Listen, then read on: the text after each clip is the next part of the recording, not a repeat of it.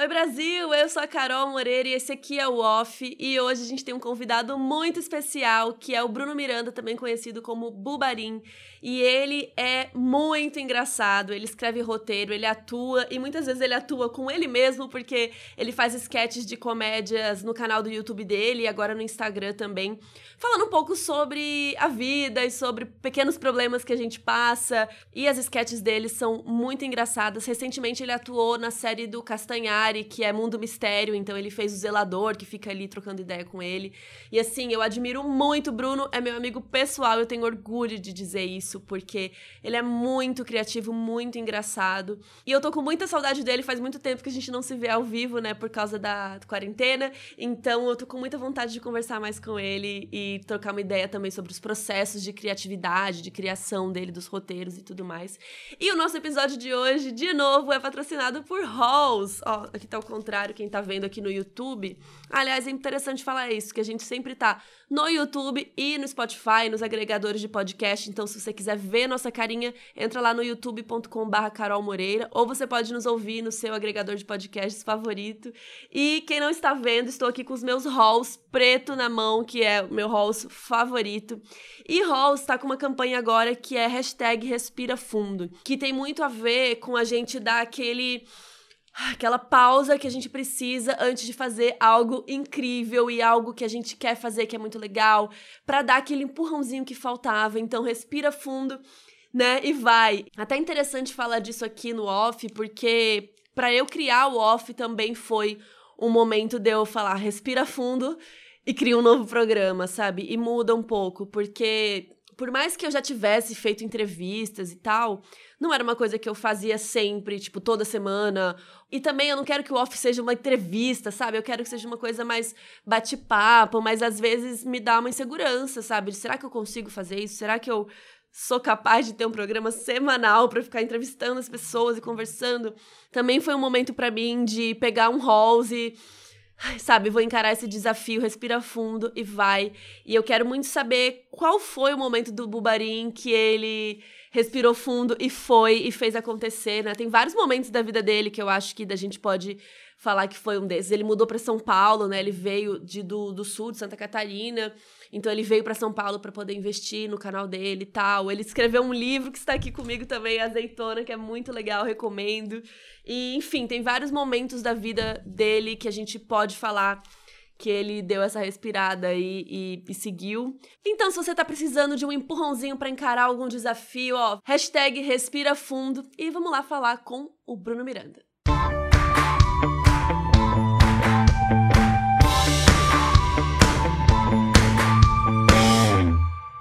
Oi, vida! Oi! Você Há quanto lembra, tempo? Você lembra disso? Aham. Vida? O que, que aconteceu? Conta pras pessoas. O que aconteceu o quê? No Vida? Por que, que a gente se chama de vida? Você lembra disso? Foi, foi uma conversa sobre como as pessoas se chamam, é isso? Não Era uma lembro. conversa que a gente achava cafona, né? Essas Ah, coisas, sim. tipo. Só que aí a gente tava saindo muito junto essa época. E as Aham. pessoas começaram uma teoria que a gente namorava, lembra? Ah, é verdade, sim, sim. Sim. E aí, tipo, sabe por que, que eu lembrei disso?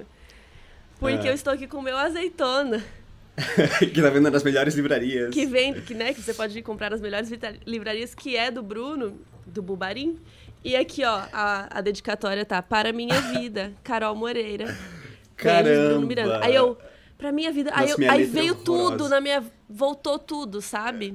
Essa história, eu não lembrava mais. Que a gente se chamava de Caramba. vida, e que aí todo mundo criou uma teoria que a gente namorava e tal. E eu, ach... eu lembrava que era maravilhoso. E a gente começou a fomentar essa teoria das pessoas, nos chamando de vida em público. Só pra, Sim. tipo, Eu lembrei também de um dia que a gente foi no karaokê, daí eu até fiz Você lembra um desse stories, dia? eu acho que tá, eu acho eu não que tá lembro no de meu nada porque eu estava destaque. muito bêbada. Eu acho que tá no destaque do meu stories, porque eu fiz assim, tipo, é 23 e 59, ah, não, não sei o que era, a gente cantando algo normal, sei lá, e daí meia-noite, o próximo stories, garçom, toca o TV! a gente, os dois doidos cantando em cima do palco.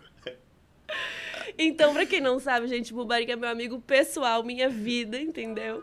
Somos amigos aí. Quanto tempo já? Uns cinco. Desde que você mudou pra São Paulo.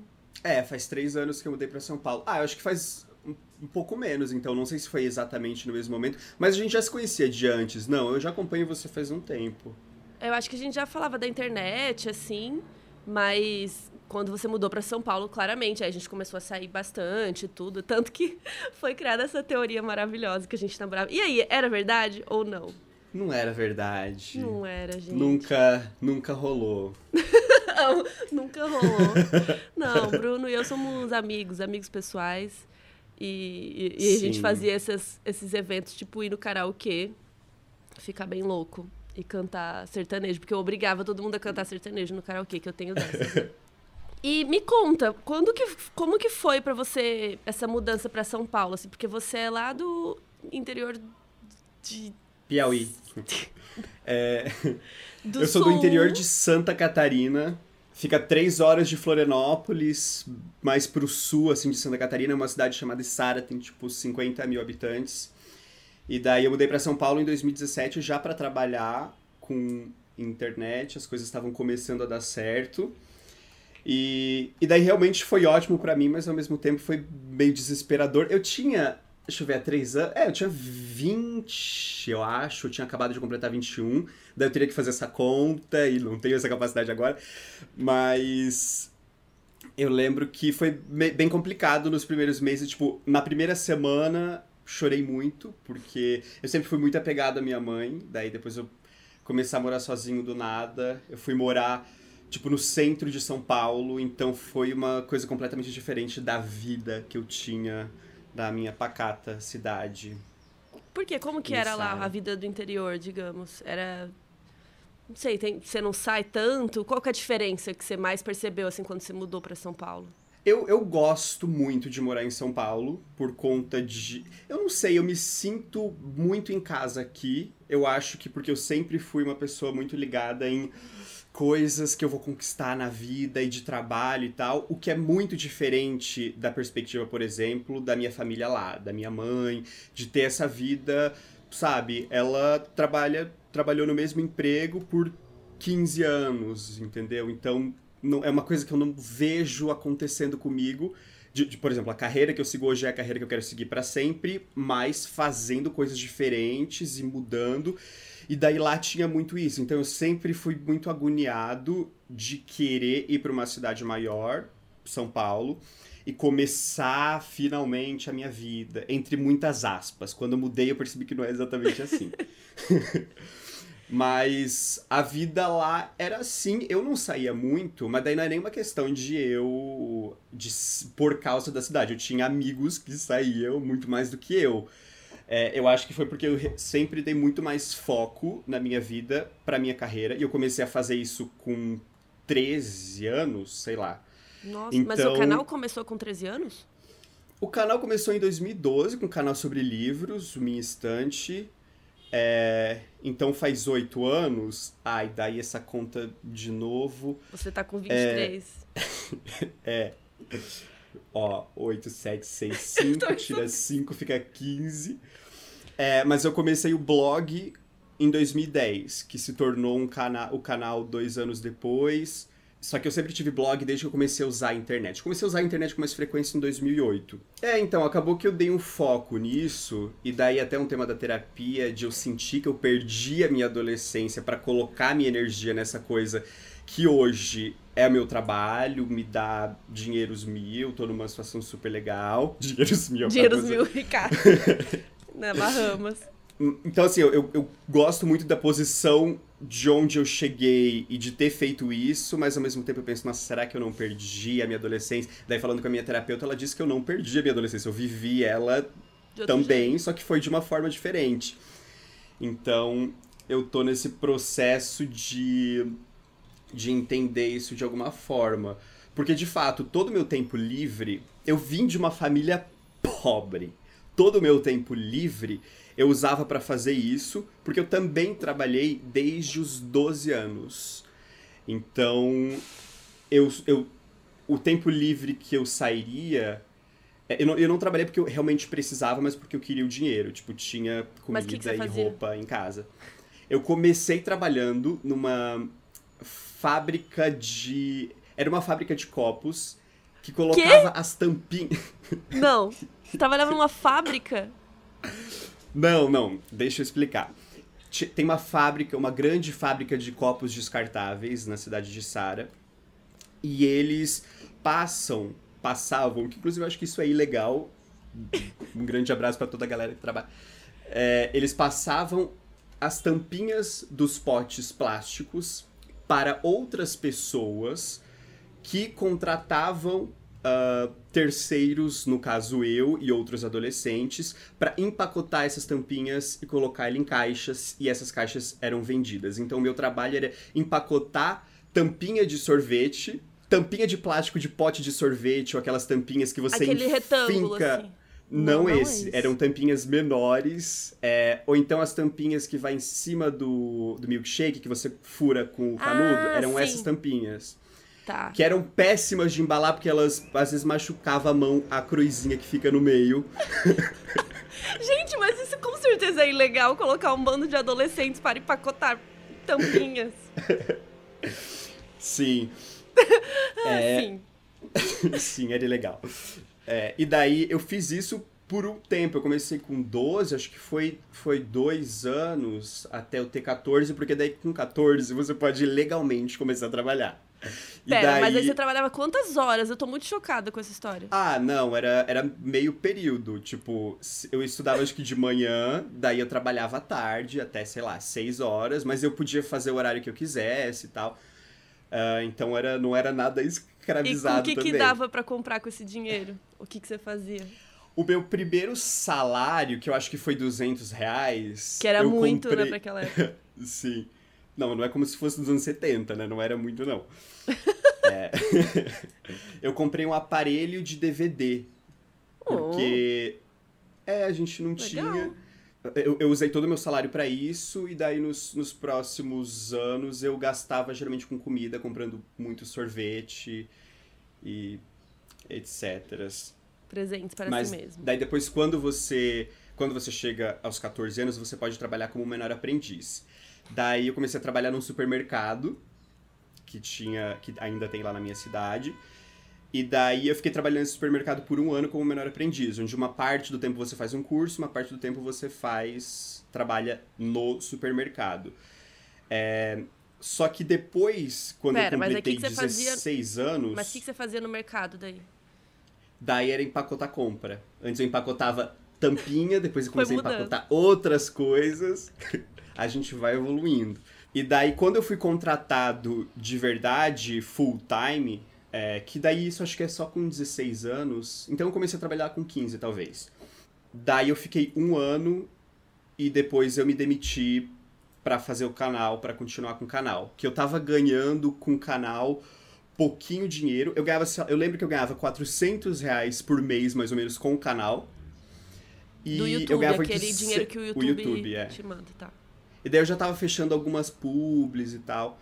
E daí, com o, no mercado eu ganhava 800 reais. Então, tipo, eu ia diminuir bastante a minha renda, mas ao mesmo tempo eu podia fazer isso porque eu não tava, sei lá, pagando aluguel nem nada. Então, dava pra arriscar. Daí eu fiz isso e, e daí foi dando certo. Deus no comando. Caraca. Mas aí, tipo, qu- qual que foi seu primeiro merchan do canal? Porque, mas primeiro seu canal ainda era de livro nessa época. Aham. E você gostava Eu de, tipo, fazer, tipo, crítica de livros, assim. Você lia um livro e contava e falava como era, essas coisas. Eu comecei a gostar de ler em 2010, que foi quando eu criei o blog sobre livros. Então, tipo, não foi como se eu fosse um grande leitor, mas também antes disso eu era uma criança, não tinha como eu ter, como ser um crítico antes disso. É, mas acho que é, é, tipo, o negócio da internet é isso, são pessoas que falam sinceramente sobre coisas que elas curtem, os outros se identificam, então não era algo profissional, né? Mas existe uma identificação. Então eu comecei a, a falar sobre livros, eu fazia críticas, mas eu. O canal cresceu muito, ele foi. um- acho que chegou a segundo em número de inscritos maior do Brasil desse nicho. Que? e eu Gente, fazia. E eu fazia uns formatos diferentes. Por exemplo, eu tinha uma amiga que ela não lia nada, né, de livro. e daí eu mostrava. A gente, eu fiz um quadro que eu mostrava o livro E a gente, que era super próximo, é, ficava brincando sobre o livro, ela tentava adivinhar a história só pela capa Julgar livro. pela capa. É. e daí, geralmente, a gente pirava, ela criava uma história muito aleatória, e daí depois eu contava, não, a verdadeira história do livro é essa, contava, a gente ia pro próximo, fazia, sei lá, uns cinco livros por vídeo, e essas coisinhas diferentes que eu fiz que foram dando certo, assim, e daí foi isso.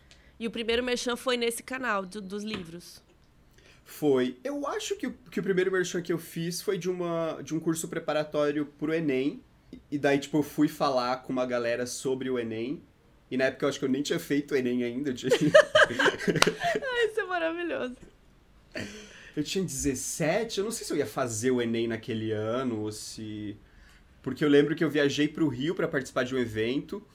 E foi onde eu conheci a Luli também. Que ela também participou desse evento. E daí, nossa, foi a primeira vez que eu, também que eu tive que falar em público. Eu me caguei de medo. É, mas sei lá, deu tudo certo. O que, que você foi falar nesse evento? Era um evento de, Ah, não, de livro, não? a vergonha. Não, não, era esse, era esse evento de do mesmo Do Enem job lá. que Tá. é do Enem. E daí eles anunciaram no O Globo que eram três comediantes que iam falar com a galera do Era eu, a Luli e o Sérgio, que tinha um canal chamado Universidade Capenga falando sobre universidade. E daí a gente ficou como Três assim? A gente vai ter que fazer um stand-up sobre o Enem? Eu não entendi. E no fim foi só uma conversa é, falando sobre, tipo, sei lá, a experiência deles e a minha experiência, eu acho que como alguém que iria fazer o Enem. Não Tava lembro estudando, direito. provavelmente. E daí foi isso, mas eu fiquei super nervoso, assim, foi a primeira vez. Eu, eu acho que eu falei um monte de besteira, mas. Mas é porque eu acho que as foi. pessoas talvez não saibam, porque elas veem você no vídeo todo engraçado e, tipo, né, atuando. E as pessoas não sabem que você é tímido. Tipo, Uhum. na vida real, né? Eu acho que. Eu acho que eu tenho a impressão que você é meio assim tímido e quando você fica amigo, aí você se solta. É isso? Sim. É. É, eu não sei. Eu, eu sempre fui assim desde criança. Ah, eu acho que o que acontece comigo é que eu tenho muitas barreiras de como. Eu fico pensando em como você tá me vendo e eu julgo as minhas ações antes de eu fazê-las. Então, Meu tipo, Deus. é uma constante coisa doida na minha cabeça. É, só que não é tão terrível assim como eu fiz parecer agora. Tipo, ao longo dos anos eu melhorei, putz, um milhão, assim. Sim, É, eu mas é acho que meio que, talvez você seja- viver pensando, tipo. Ah, será o que estão achando de mim, né? Tipo, aí eu falei tal É, eu coisa, acho- será que não riram? Não, Não foi engraçado. Exatamente. Eu não sou ah, diagnosticado, mas eu acho que é total o princípio de ansiedade social. Assim, de- Hum. é ansiedade social, né? É, basicamente, você, tipo, fica com essa... se julgando antes das pessoas te julgarem. É, então, você toma decisões de, tipo... Dessa coisa de contar uma história, de ela ser engraçada ou não. Você começa a contar a história na sua cabeça, daí você pensa, não, mas não vai ser engraçado, eu acho que na metade da história eu posso me perder, então não vou contar porque não vale a pena. Ele e daí fica você deixa passar e foi. É. Aham. É, mas como que você.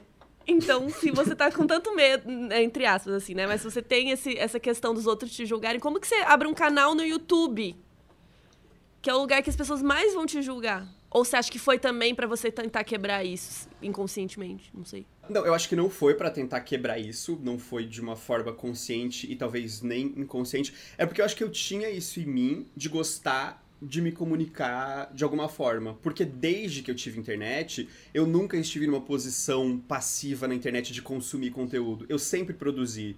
Então, da onde que isso vem? Sei lá, é tipo de uma paixão de, de fazer isso, de criar. E daí eu fui descobrindo exatamente o que eu gostava dentro disso, que é atuar, que é escrever. Mas vem de uma coisa interna que não tem tanto a ver com se você é tímido, se você não é tímido.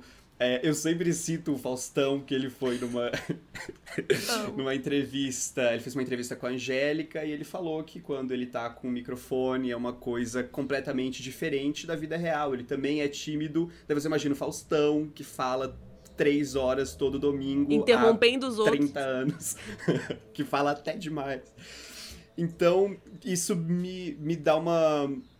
fez eu, tipo, entender um pouco mais que não tem tanto a ver essas duas coisas, de você ser tímido e de você fazer o que você faz.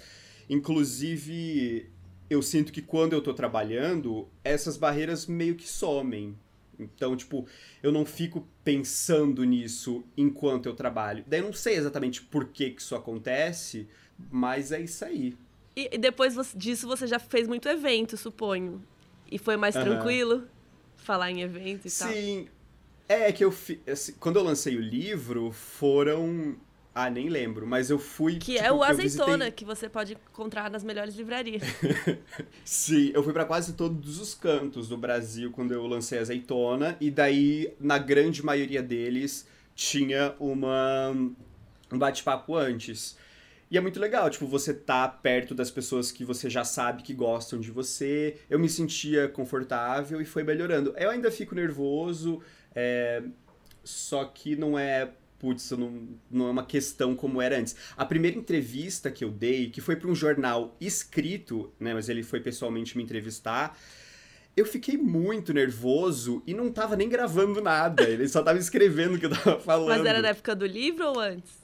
Foi antes, foi bem no comecinho, fazia... Eu, eu tinha recém começado a fazer vídeos, talvez, uh, foi um jornal lá da minha cidade, e daí ele começou a entrevista, tinha um cara tirando fotos e ele entrevistando. E eu, assim, com a mão tremendo muito, assim, respondendo as coisas, assim, não sei o quê.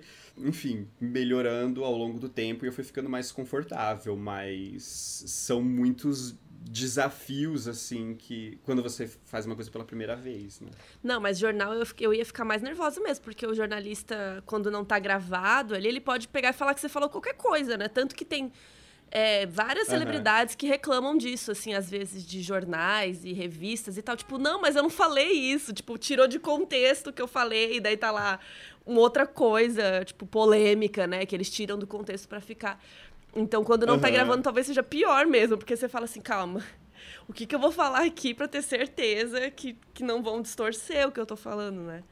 Uhum. Eu lembro muito disso dessa primeira vez, porque, de fato, quando eu li, não era literalmente o que eu tinha falado. Porque ah ele não conseguia. Não dava para anotar exatamente o que eu falava. Ele anotava a ideia, e daí depois, quando ele ia fazer aspas, ele reconstruía o que eu tinha falado.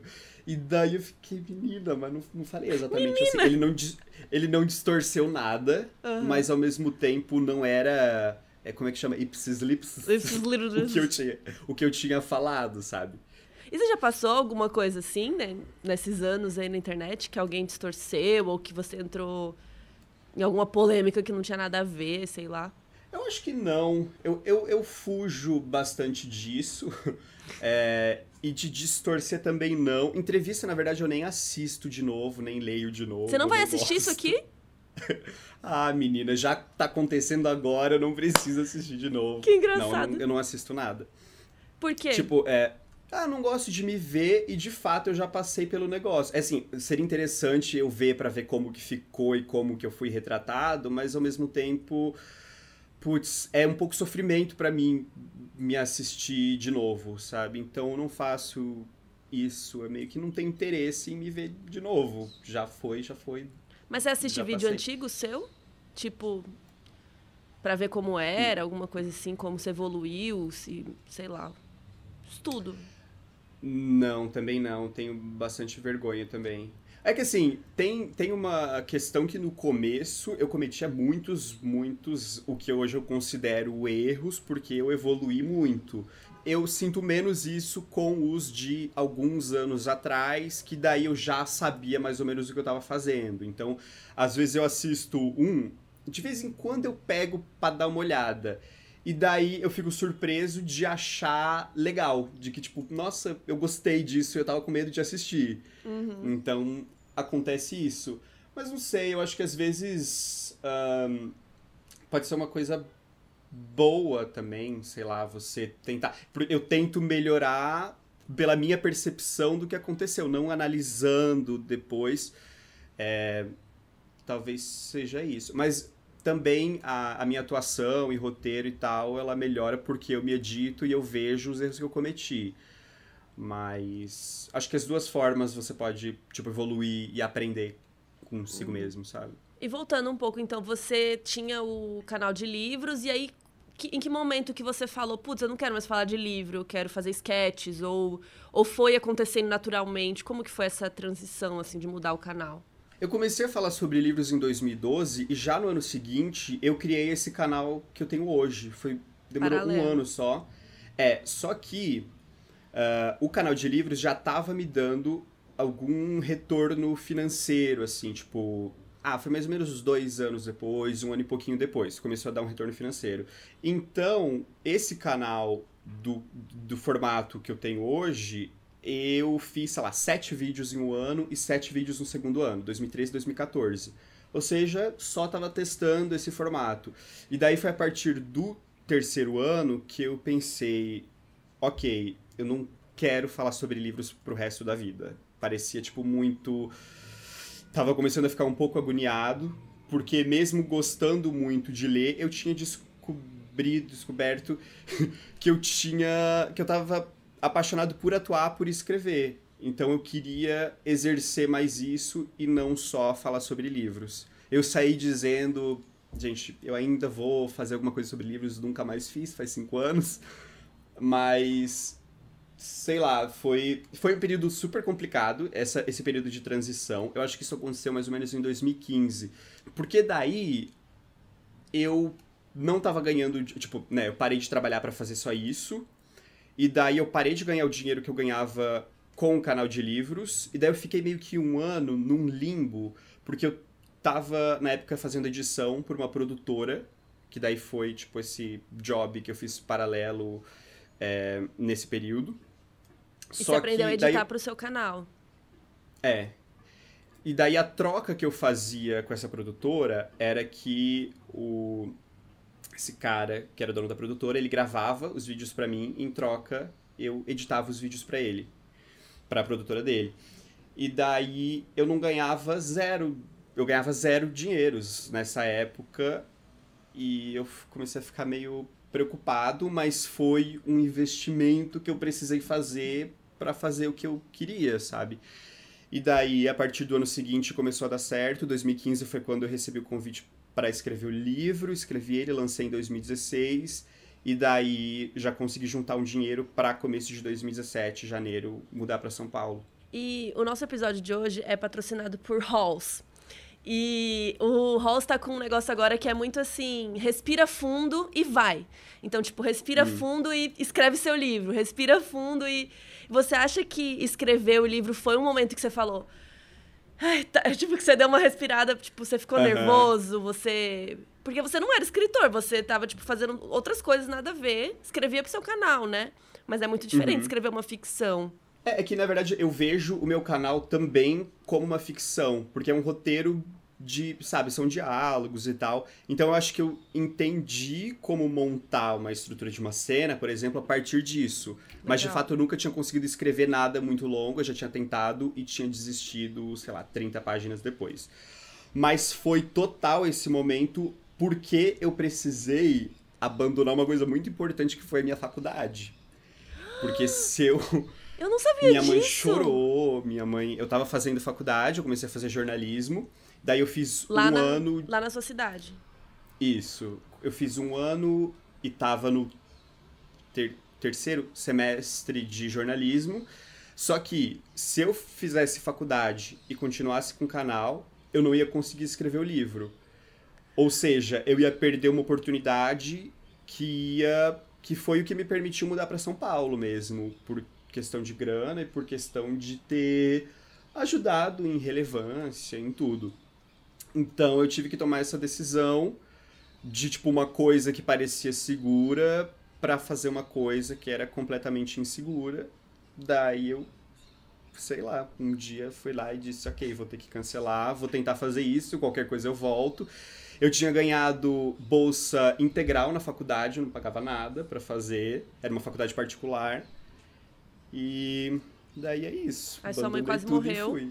É, ela ficou super triste, ela chorou, porque tipo a minha irmã também, ela teve que sair da faculdade no finalzinho, então coitada, nenhum filho que se formou. E até hoje você não voltou? Não, eu não pretendo voltar para jornalismo, mas eu continuo estudando muito. Hoje eu estou estudando atuação e isto, faço vários cursinhos assim de. Faço mais cursos online, de roteiro. Então eu continuo estudando. Não sei nem se precisa de algo. Uma faculdade, por exemplo. É, a nossa área não precisa ter faculdade. Principalmente, mesmo jornalismo, até teve a grande polêmica, né? Quando não precisava mais de, de diploma para ser jornalista. Eu acho que eu estava na faculdade nessa época. E eu fiz audiovisual, uhum. mas é tudo. A comunicação é tudo junto ali, né? O, o foco ali da comunicação, da FAC, né? Faculdade de Comunicação. E a galera uhum. do jornalismo tava pistola, porque falou assim, mano, eu tô estudando essa bosta pra quê então, sabe? Tipo. Mas sim, eu acho que uhum. o curso ajuda você a aprender muito, mas não é necessário, né? Ainda mais você que agora é... já encaminhou. Quando eu tava na faculdade, também teve essa polêmica. Eu não sei se, se aconteceu alguma, alguma coisa diferente, mudou alguma eu coisa, mas. Eu não lembro mas... que ano foi isso. É, mas a grande questão da tecla que a faculdade batia era, que, era questão ética, né? Tem o caso da escola base, você já ouviu falar? Não lembro. Que é uma escola. É, é uma escola que os donos da escola foram acusados de abuso. É, e parece que foi o SBT, ou enfim, a mídia no geral, que ficou muito em cima disso, divulgando que isso aconteceu, isso aconteceu. No fim, nem tinha provas, e no fim, eles não fizeram nada e estragou a vida de todo mundo, dos donos da escola. É, e daí tinha essa. A gente estudava um pouco sobre essa questão ética muito, e era o que eles batiam na tecla da importância da faculdade, para você não chegar e estragar a vida das pessoas e tomar atitudes irresponsáveis enquanto um jornalista que não é treinado pela academia, digamos assim. Sim, né? Para poder fazer uma pesquisa completa, aquelas coisas. Né? É, realmente. É, a gente fala muito disso no Modus Operandi, né? Que é o meu podcast, ao merchando, meu próprio negócio. Meu podcast de True Crime. Arrasta para cima. E meninas, que você pode encontrar nas melhores... Não, nos melhores agregadores de podcast. E... A gente fala muito disso lá também, porque às vezes em casos que não tem prova, né? Tipo isso, tipo, ah, matou fulano, foi o marido. Aí a mídia sai em cima e tal é, falando mil coisas, ou até em casos que são muito midiáticos, né? Tipo, a gente falou outro dia do caso Nardoni, que é tipo a mídia cai em cima uhum. e, e, fala muito. E, e, às vezes a gente realmente tem que esperar ser julgado, né? Não tem muito. Só que ao mesmo tempo a mídia quer o clique, quer, quer ganhar uhum. dinheiro e tal. E aliás, falando em clique, isso me lembra uma coisa interessante, assim, que o seu canal ele não é muito de temas quentes né? Porque uhum. você fala da vida e a vida, né, pode ser falando tipo de como fui cozinhar hoje, né? Uma coisa que não é ah, porque eu falo muito, tipo, a série da semana, né? Tipo, todo mundo quer, Carol, Mansão Bly saiu, pelo amor de Deus. E aí eu fico, ah, tem que assistir Mansão Bly, eu tenho que fazer esse vídeo. E o seu, e o seu é um pouco mais, espero que seja para você, um pouco mais tranquilo nesse sentido, né? Porque você fala de qualquer coisa quando você quiser. É que é, quando eu comecei, quando eu tinha um canal sobre livros, eu acho que tinha um pouco mais isso, né? É que livro é, um, é, um, é um, uma velocidade muito diferente de série, né? Livros, tipo, demora pra lançar e pra ler e pra tudo. Mas canal não foi uma preocupação no começo, não foi algo que eu planejei falar sobre esses temas de dia a dia. Eu acho que é interessante trabalhar dessa forma, porque é, o que eu, uma vez eu fui fazer uma reunião no YouTube e a gente conversou sobre isso. É, de que às vezes você fica muito em cima só de tendências e daí, sei lá, slime, é, fidget spinners e tudo mais, o público vem e o público vai. Fica um pouquinho, mas ele também vai. E quando você fala de um tema que é meio que atemporal, é, não existe essa possibilidade de crescer rápido, digamos assim, mas ao mesmo tempo é um público que pode ser muito mais fiel e, e, permanecer porque ele veio por isso, sabe? Então eu realmente nunca tive um crescimento do nada muito grande. É, talvez o vídeo da Dora, que foi um vídeo que deu super certo, da Dora Aventureira para adultos, que é né, publiquei no Facebook também, bombou super, mas Uh, além desse, não teve nenhum que, que explodiu e que, nossa, foi isso que mudou a minha vida. Uhum. É, porque eu sinto muito isso também, que o meu público, sim, tem o meu público quando eu falo de séries e tal, né? Que agora eu tô mudando um pouco. Mas quando eu falo de séries e tal, tem muitas pessoas que já me seguem, mas tem muita gente que cai ali de paraquedas, né? Estou pesquisando uhum. é, filme e tal, e puf, cai no meu canal, e aí reclama. O que, que essa menina, essa feia, essa não sei o quê? E reclama umas coisas tipo. Ah, mas não gostei da sua opinião. Mano, é a minha opinião, sabe? Então, sim, chegam umas pessoas muito de paraquedas. Então, acho que seu público deve ser um pouco mais estável, né? Nesse sentido. Sim. Então, você não tem haters reclamando. Ah, nem tá engraçado esse vídeo, não gostei. Uhum. É, é que, realmente, as coisas que eu faço, elas não acabam saindo de uma bolha com tanta frequência é, quanto eu acho que, sei lá, o, o, conteúdo que você faz, que outras pessoas fazem, é, por conta dos temas que eu falo mesmo. Então, realmente não tenho tantos haters. É, recebo um comentário ou outro. Tem, muito, tem comentários que me incomodam, que, por exemplo, sei lá, sobre aparência. Engordou, a pessoa fala, emagreceu, a pessoa fala. Mas às vezes, às vezes a pessoa fala até brincando, achando que tá tudo bem. Sim. mas isso são coisas que me incomodam um pouco, mas nada muito muito grave assim. E eu acho que também pelo tema dos seus vídeos, que sempre é tão bem-humorado, engraçado, alto astral, sabe? Não, não vejo alguém indo lá, tipo, nossa, que bosta. Tipo, se você não gostou, é porque uhum. não é seu humor, mas, mas é, é interessante saber isso, porque pode ser que tivesse um cara que falasse, nossa, nada a ver, não tá engraçado, né? Tipo, umas uhum. coisas assim. Mas ainda bem que eu sempre tem. Eu sempre me cuidei muito para ser engraçado para todo mundo também, sabe? Não só, é, tipo, pra agradar um público xingando e falando mal de outro. A gente tem hoje criadores no YouTube, por exemplo, a Jenna Marbles foi uma que ela ao longo do tempo, ela foi se tornando uma pessoa super consciente, só que ela fez vários vídeos uh, que podem ser vistos de que podem ser vistos não, né, que são um pouco preconceituosos, sei lá, com mexicanos e, e tal. E daí ela fez um comunicado de que tipo ela aprendeu muito ao longo dos anos, ela retirou todos esses vídeos do ar e ela saiu do YouTube, acho que ela deu uma pausa. A Diana Marbles é uma das que começou o YouTube, ela tem mais de 10 milhões de seguidores e até hoje ela continuava super relevante, assim, os vídeos dela passavam de um milhão de visualizações. A própria Liza Koshy, que é outra criadora americana que bombou super, ela fez esse mesmo comunicado, ela deve ter retirado também alguns vídeos do ar, é, também com essa consciência. Eu já, eu já retirei um vídeo do ar que era sobre nutricionista, que eu não falava nada demais, só que eu me vesti com um negócio, com uma, tipo, coloquei enchimento para ficar gordo no vídeo. Hum. E daí eu, eu retirei esse vídeo do ar, uh, mas porque eu né, porque eu me senti mal com isso, porque depois que eu comecei a entender um pouco mais sobre outros temas que não eram tão próximos de mim, os básicos já eram. Mas, por exemplo, gordofobia era algo que eu não tinha tanto conhecimento. E não se falava então, tanto, né? É, porque eu acho super importante cuidar disso. Eu vou falar por mim, mas eu, eu para mim é muito importante cuidar disso, porque não vale a pena para mim fazer alguém rir para outra pessoa se sentir triste quando assiste o que eu tô fazendo. Me deixaria muito, muito mal. E eu tomo bastante cuidado para não ter esses deslizes. Mas desde o começo, o seu conteúdo é muito mais umas piadas sobre o dia a dia. Eu sinto que é meio Seinfeld, sabe? Não sei se você já viu uhum. Seinfeld tudo, assim.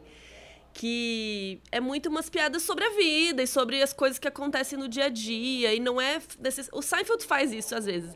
É fazer piada com os outros, né? Você não faz muito uhum. piada com os outros, você faz mais piada com a vida, eu sinto. Com as coisas que acontecem, né? É, eu faço. Eu faço muita piada comigo também. Sim, é. auto, a autodepreciação, né? Aham. Uhum. Sei lá, por exemplo, quando eu comecei, essa coisa até que a gente conversou no começo, de, por exemplo, abrir mão da minha adolescência, de uma vida social e tal, que eu comecei a retomar depois que, que eu fiquei mais velho e principalmente quando eu mudei para São Paulo. Mas naquela época era muito assim. Então eu falava muito sobre. É, não ter amigo, sobre não ter amigo, sobre não ter amigo. Isso ficou na cabeça das pessoas e mesmo eu parando de falar sobre isso, e porque, porque realmente não é mais realidade para mim, é, as pessoas ainda lembram disso, tipo, ainda fica essa questão, sabe? Eu acho que eu, eu penso muito na, na Ellen DeGeneres que ela faz um humor autopromotivo, inventei essa palavra agora. Hum. Que ela fala, tipo, muito bem dela no Ah, tempo tá. todo. Ela fala, tipo, a piada é ela ser uma celebridade rica e como isso é muito difícil.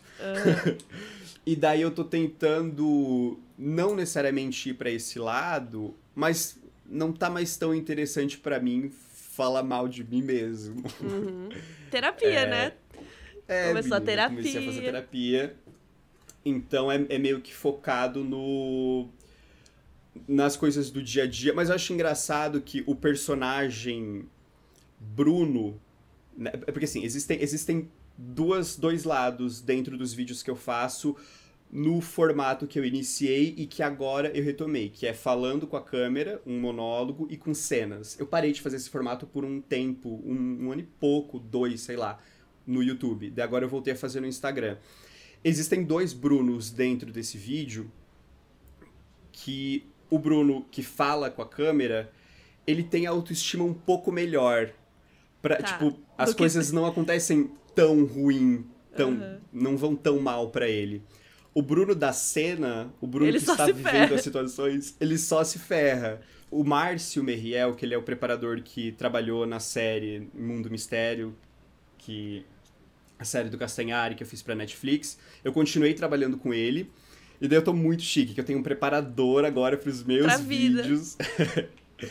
é, eu continuei estudando com ele e daí agora a gente tá, eu tô trabalhando, né, eu, eu participei da, das aulas em grupo dele, agora a gente tá fazendo aulas particulares. E daí ele que, que abriu isso pra mim. O Bruno do, do que fala com a câmera, ele questiona e o Bruno que vive a cena, ele nega. Então tem essa coisa e eu achei super interessante ver dessa forma que é realmente assim. E eu acho engraçado que esse Bruno da cena, ele é tipo um Chaves, assim, ele não tem noção de que tá dando tudo errado. Ele tá ali vivendo e as coisas estão desabando, assim. Teve um último que você fez que era sobre acordar feio. Que, Aham. é, que é muito verdade isso, porque tem dia que você acorda e você fala, caraca, hoje. Nossa, tô gata. Aí tem dia que você acorda e fala assim, meu Deus, o que, que aconteceu? E, e isso é muito real. Isso, e isso, por exemplo, essa percepção que isso acontece é muito, eu acho muito sensível, tipo, de você pensar e falar, cara, e será que isso acontece com todo mundo? E tipo, vou fazer um vídeo sobre isso, porque Aham. todo mundo, eu acho que se sente assim, mas acho que ninguém nunca parou pra falar disso, sabe? Então eu acho isso muito legal de você pegar essas nuances da, da gente, das pessoas. Você, tipo, Uhum. perguntou pra alguém, por exemplo, você também sente isso? Ou você já sabia que todo, você já sabia que ia ser uma coisa, tipo, não, isso aqui eu sinto que todo mundo vai se identificar. Eu acho que vem muito de uma, de uma percepção que eu criei por ser muito tímido. Você passa pa- bastante tempo na sua própria cabeça e essa- essas questões aleatórias que você visita, elas são normais para mim já. É, então o fato é tipo eu tentar observar mais isso. Então cada coisa que eu vou percebendo eu vou anotando para poder falar sobre isso depois. Então acho que vem mais disso assim. É, geralmente eu não converso com, com outras pessoas para é. produzir. Aham. É, pra- porque o que eu percebo é que os vídeos que mais dão certo e que mais flui, por exemplo, na hora de produzir, são os vídeos que são muito honestos dentro de mim. Muito que é pessoal, uma coisa que, tipo, eu realmente já passei. Eu- o próximo vídeo que eu tô produzindo agora vai ser sobre aqueles flashbacks vergonhosos que a gente tem do nada, de tipo uma situação desconfortável social que você teve, que você fica tipo, nossa, eu não acredito que eu fiz isso, meu Deus. E daí o que eu tento fazer, eu tento tirar isso da minha cabeça. E daí é isso, porque também foi um tema de terapia, porque eu eu sempre fiz isso, eu fui criando várias outras situações que passaram a voltar, porque eu simplesmente nunca me perdoava, entre aspas, por essas coisas que são muito pequenas. É, então elas continuavam a acontecer, porque eu passei a reter até as coisas pequenas. É, o, o exemplo que eu, vou, que eu vou dar no vídeo é uma vez que eu fui comer. Uma amiga ofereceu um bolo na colher dela e eu fui comer. Só que quando eu fui pegar esse bolo, eu peguei metadinha do bolo só. Porque é, era muito bolo. Eu pensei, ah, eu não vou comer todo esse bolo, vou deixar pra ela, né? Tipo, não vou pegar esse pedação. E daí, tipo, depois que eu peguei a metadinha e eu vi que o bolo, tipo, voltou pro prato dela, eu pensei, meu Deus, ela vai ter que comer o negócio que eu encostei a bo o bolo Babado. que eu deixei babado. Eu poderia ter pego o garfo dela, pegado tudo, porque daí não é tão nojento. O garfo tá limpo, ela pode pegar um bolo novo e ela comer. Mas não, agora ela ia ter que comer o meu bolo babado. E Isso você é ficou uma coisa. com isso? Então, isso é uma coisa super simples. Na hora eu pensei, nossa, eu deixei o bolo babado. Mas ela só comeu, Seguiu porque provavelmente pra ela não foi grandes coisas. É, e daí, beleza, eu deixei passar. Só que do nada, essa- esse pensamento vem. Eu penso, nossa, por que, que eu fiz aquilo, né? Que coisa nojenta. Olha que. Por que Ainda mais agora com Covid, né? A gente pensa, nossa, é perigoso. E isso aconteceu há quatro anos, há mais de quatro anos, eu acho. Faz muito gente, tempo. e do nada voltou isso. Isso volta umas três vezes por ano, assim. eu lembro disso. Uma Gente. coisa que pra ela nunca deve ter sido uma questão. Aham. É... E daí eu falei sobre isso, porque na terapia eu meio que entendi essa questão de que, sei lá, eu, eu não poderia ter feito diferente. É, provavelmente aconteceu porque eu não comia do, do garfo de outras pessoas com frequência e porque eu não queria de- pegar todo aquele bolo, e daí eu não me toquei que ficaria desse jeito. Agora eu sei, então não, não teria como fazer diferente. Então a única coisa que você pode fazer nesse momento é você ser- ter um pouco mais de compaixão com você mesmo e pensar: é, realmente não foi nada demais, agora eu sei como fazer, e é isso aí. Então, tipo, isso me ajudou muito. Eu quase tô com nada desses pensamentos depois que eu Tá me zerando a listinha. disso. É. E daí foi isso. Daí eu vou falar sobre esse tema, assim. A, a terapia tá me dando vários temas interessantes. Cara, sabe uma coisa que me volta, assim, que pode ser tema pros seus vídeos se você, É. se você se sentir assim? É que às vezes eu sinto, tipo, cara, tem uma pessoa que eu tava devendo cinco reais, tipo assim, há 10 anos. E eu nunca mais, tipo assim, eu esqueci de pagar aquele dia, daí nunca mais encontrei, daí meio que ficou, e aí eu, gente, eu não sei mais como encontrar essa pessoa pra pagar. E eu, e eu lembro dessas coisas, assim, sabe? De tipo, Uhum. era cinco reais. Provavelmente não fez diferença na vida da pessoa.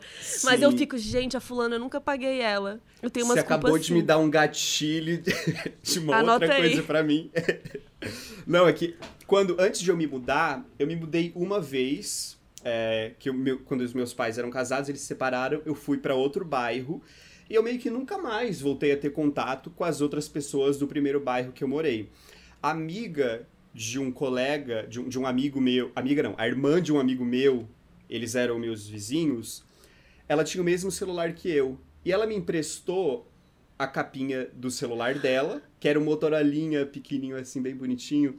Ela me emprestou essa capinha do celular dela e eu me mudei e nunca mais devolvi a capinha pra ela. E daí isso ficou na minha cabeça de tipo, nossa, eu preciso devolver a capinha do celular dela. Eu nunca mais tive a oportunidade de encontrar ela. E depois eu reencontrei ela 10, não sei quantos anos depois. Nossa, mais que 10 anos. Ou literalmente 10 anos.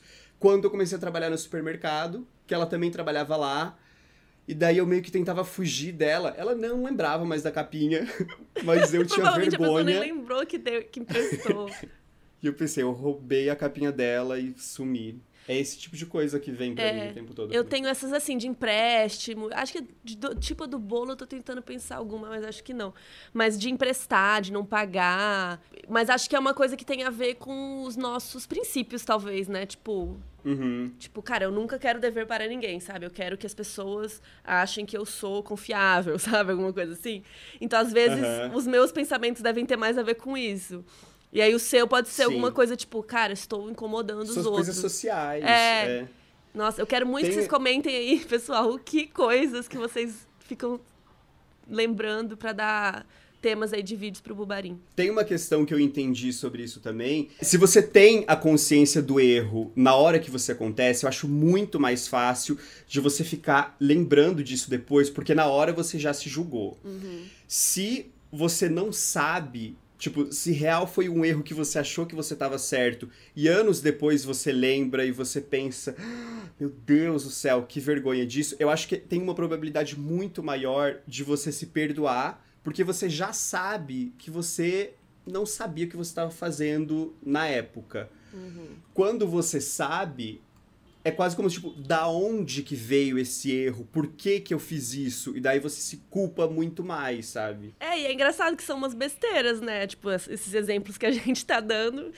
Provavelmente Aham. dois anos depois a menina trocou de celular e a capinha nem funcionaria mais, sabe? Mas não, eu devo uma capinha pra ela. Né? A gente fica Aham. com umas, umas besteiras mesmo, assim. Mas tudo isso eu ia falar, eu comecei a falar desse vídeo, na verdade, porque eu ia falar desses dois personagens que você falou, que eu não tinha reparado até você citar que nesse vídeo o Bruno que tá apresentando, ele fala, não, porque às vezes você tá feio, horroroso, caído, não sei o quê. E aí o Bruno que tá no, no vídeo, ele fala assim, tá, calma. Já deu, já, já deu pra entender, vamos acabar com o vídeo, sabe? Então realmente Aham. deu pra entender que são, são dois personagens, mas eu não tinha, tipo, colocado eles, sabe? Quando você fala, fica tipo, ah, tipo, Uhum. quando você dá a fórmula, né? Aí eu, ah, agora eu tô, tô vendo os, os. Como fala? As linhas que puxam os, os puppets, como que fala? Os, Aham. As marionetes. Eu também nunca tinha percebido isso, né? Tipo, foi essa coisa de fora desse do, do Márcio que me fez me tocar disso. E é uma coisa que eu venho repetindo há muito tempo. É muito interessante isso quando você começa a entender um pouco mais as estruturas e tal. Por exemplo, eu fiz um vídeo onde aparecia a fa... é esse mesmo vídeo, aparecia a fada da beleza e depois aparecia a fada do dente. Com a mesma Eu roupa, construí só que com um dente colado. eu, é, eu troquei a saia também, mas ninguém percebeu. É, passei um puta percebi. trabalho. As duas, elas têm características muito diferentes, elas são completamente opostas. Eu nem percebi isso enquanto eu tava escrevendo, sabe?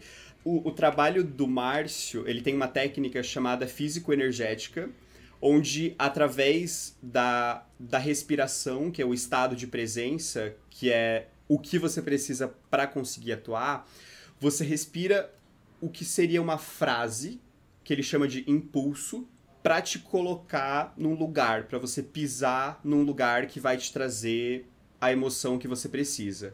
Essa frase ela pode ser uma coisa um pouco aleatória. No caso de humor, é sempre bom que seja uma frase engraçada, por exemplo. Então, a frase que eu criei para essa para fada da beleza é: eu queria estar na Gisele. Ela respira isso e ela se torna essa pessoa que tá tipo.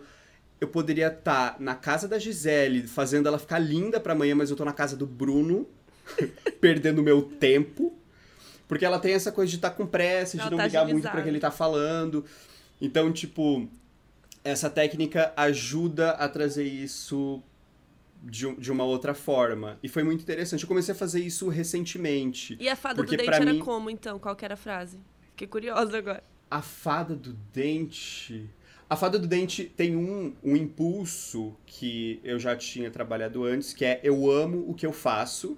Só que pra deixar engraçado, eu coloquei eu amo dente.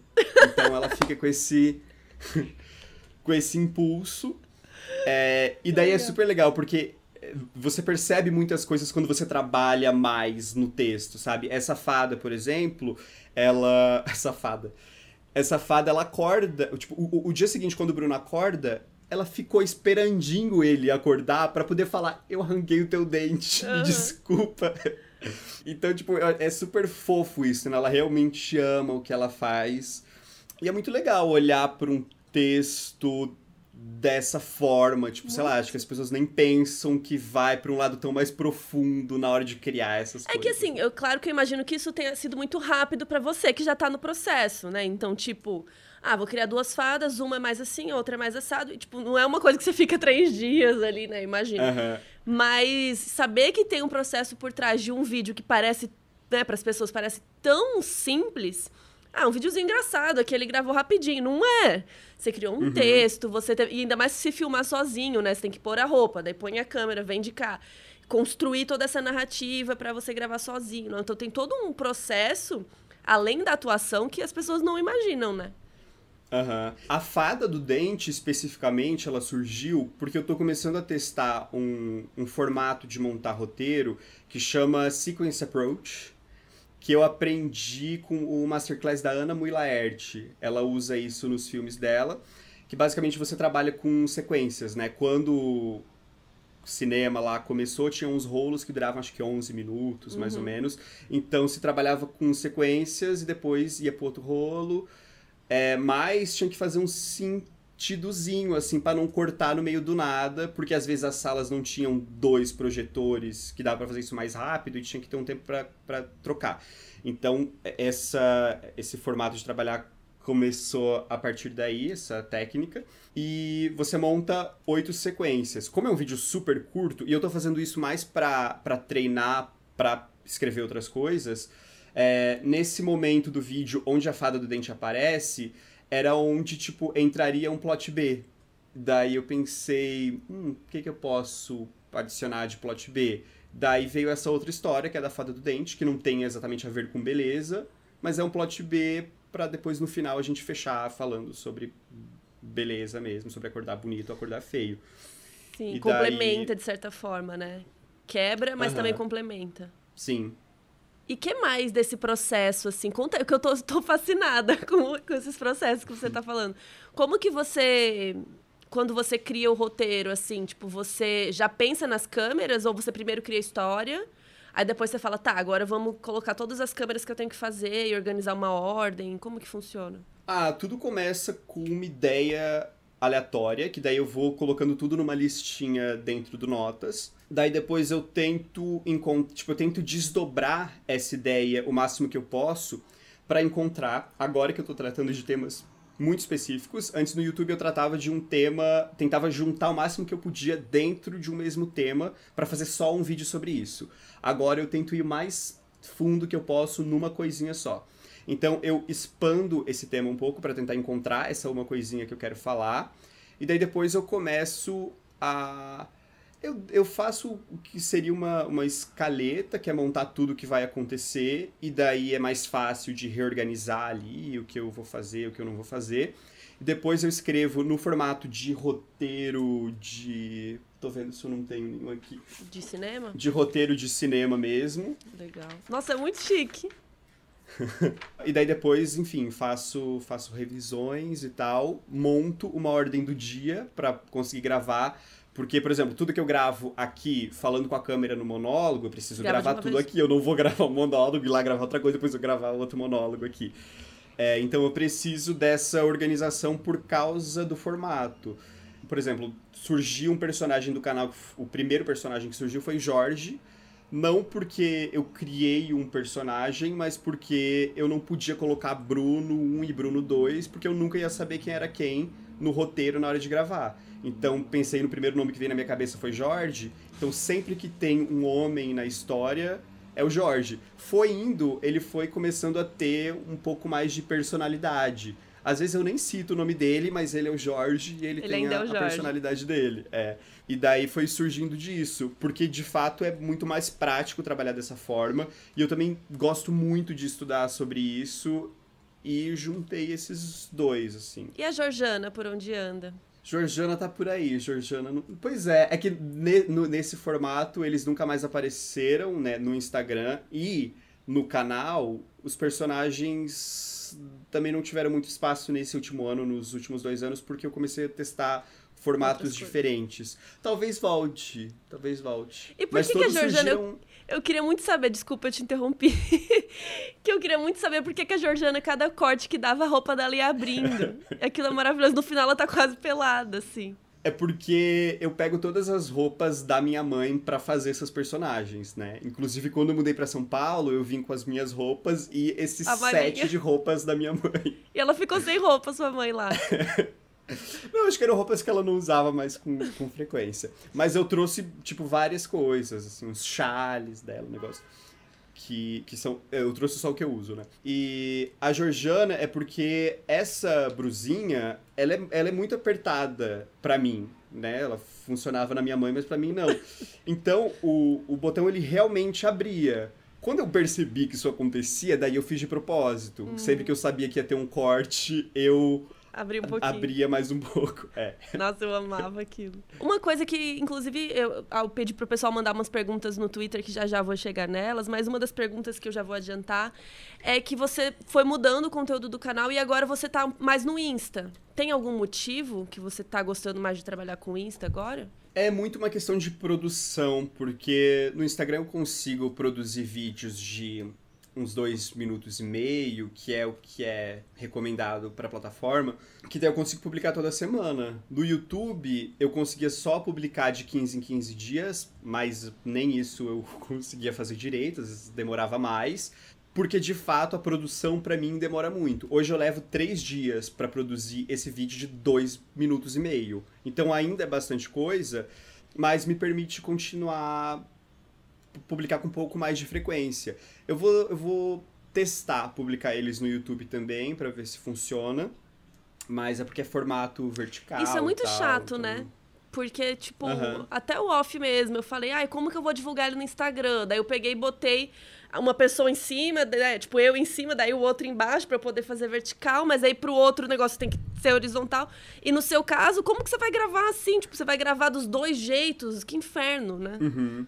Não tem como. É, e o que mais me deixou empolgado para gravar esses vídeos no Instagram é que durante a pandemia, que ainda tá rolando, é, eu comecei a gravar uns vídeos mais simples. Então, assim, eu gravei alguns vídeos de chamada de vídeo, por exemplo, onde eu usava, sei lá, o meu celular.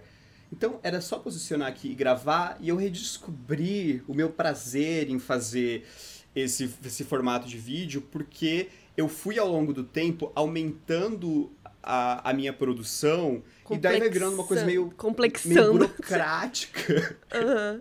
Ficou mais complexo, meio... era o que eu quis dizer. Uhum. Muito burocrático e, e daí eu comecei, começo do ano eu gravei vários vídeos com equipe também, que é uma coisa que eu gosto muito de fazer, mas eu percebi que é uma coisa que funciona mais, mais pra mídia tradicional, que é onde eu quero ir. Daí eu percebi que eu tava fazendo isso porque eu queria ir para esse lado, mas daí eu entendi que a internet era uma outra coisa. Então agora eu redescobri uma paixão muito grande de continuar fazendo esse formato, porque gravar esses vídeos, é, eu geralmente demoro quatro horas para gravar, ainda é bastante tempo, mas eu me divirto muito mais porque é só ficar assim. E você grava com o celular fazer. tudo?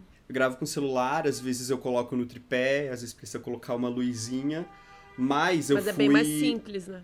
É, até quando eu tava gravando sozinho, eu comecei a comprar, tipo, LED. Daí eu comprei um microfone sem fio, ou então eu tinha um microfone girafa que eu tinha que posicionar, e daí tinha que ver a luz e não sei o que. Demora muito para fazer isso. E eu gravo em vários lugares diferentes, então isso me tirava um pouco do prazer de, de fazer. Sim, nossa, mas eu me identifico muito, assim, porque eu acho que né, eu tô há 10 anos no YouTube. Quando você falou lá em 2010, você tava, não sei o que, 2010 eu tava me formando.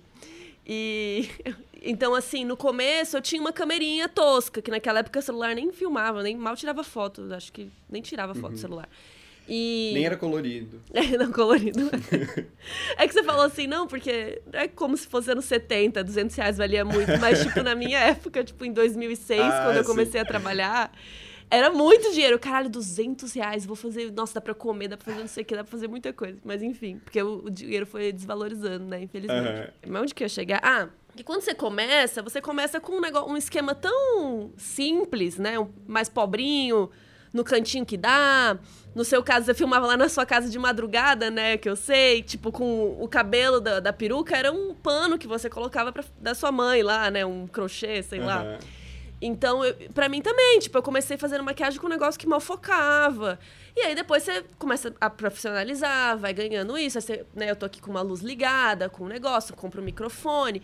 E aí, quando você vai vendo, eu acho que você você quer evoluir. Então é natural você ir comprando as coisas. Nossa, uma câmera que foca, o desfoque atrás fica lindo. E eu acho que agora a gente tá num processo de des descomplicar isso, porque também senti isso, de tipo, nossa, pra eu gravar eu tenho que pôr a câmera, daí tenho que ligar, nanana, põe uma lapela, põe não sei o que lá. Aí isso vai ficando tão complicado que fica chato. Que eu falo assim, nossa, Uhum. que preguiça de gravar esse vídeo. Tipo, eu quero falar com as pessoas desse tema, mas tá tão cheio de, disso, de processos e de coisas. E aí chega num ponto que, como você falou, tem que ter uma equipe. Sendo que quando eu comecei era só eu e uma câmera. E uma câmera nem era muito boa. E hoje o celular tem câmera, que são ótimas. Então eu Aham. acho que tá- todos os youtubers que são mais antigos e influenciadores em geral estão passando por esse processo de tipo, você vai profissionalizando e vai colocando um monte de coisa e depois você fala, ai, vamos tirar, não precisa desse microfone, vamos pôr um mais simples aqui. Ah, não precisa de tanta luz, né? Vamos pôr só uma. e vai diz, sei lá, eu tô sentindo muito isso, assim, que quando, quando eu puder gravar com o celular, agora eu gravo, sabe? Porque, puta, que preguiça de montar tudo, porque o celular automatiza a luz também. Então eu só jogo uma luzinha qualquer, fica show, não preciso pôr uma iluminação com nereri, sabe? Uhum. Então É que eu acho sinto- que isso começou muito com, sei lá, um TikTok da vida, as pessoas realmente produzindo conteúdo com o celular para aplicativos que é para celular. E Então, o só TikTok já YouTube edita o treco ali, né? vibe. Tem várias coisas que ele já edita meio que sozinho. É, não faz nem tanto sentido você usar outro equipamento pra gravar pro TikTok.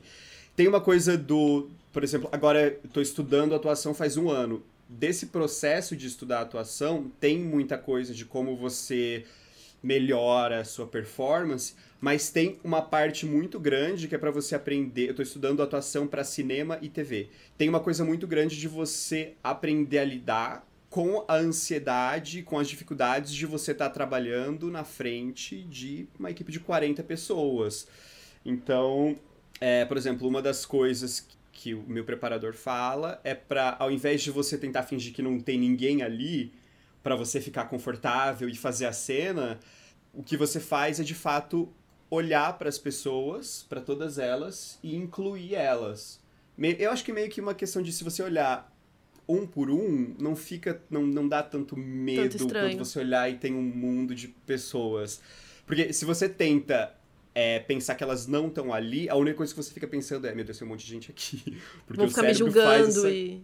coisa ao contrário de verdade.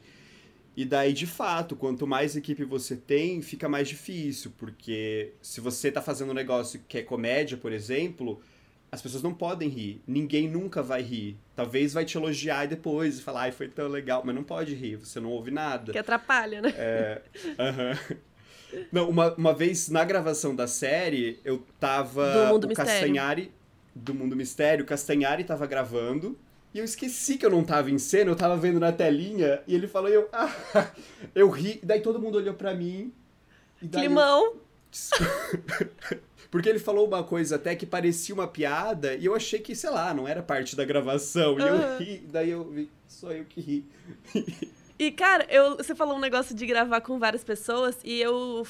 Eu não sou atriz, né? Mas eu sou muito mais apresentadora. E uma vez aconteceu. Geralmente não é muito assim. Geralmente a gente. Sim, tem uma equipe, mas não é, não sei, tanta gente, assim, 40 pessoas. Mas teve um evento que eu fui. Que era um evento de The 100, daquela série lá da Warner. E eu ia apresentar, tipo, e tava um monte de gente passando. Era um evento, né? Só que era um evento meio pequeno, num lugar meio fechado, assim.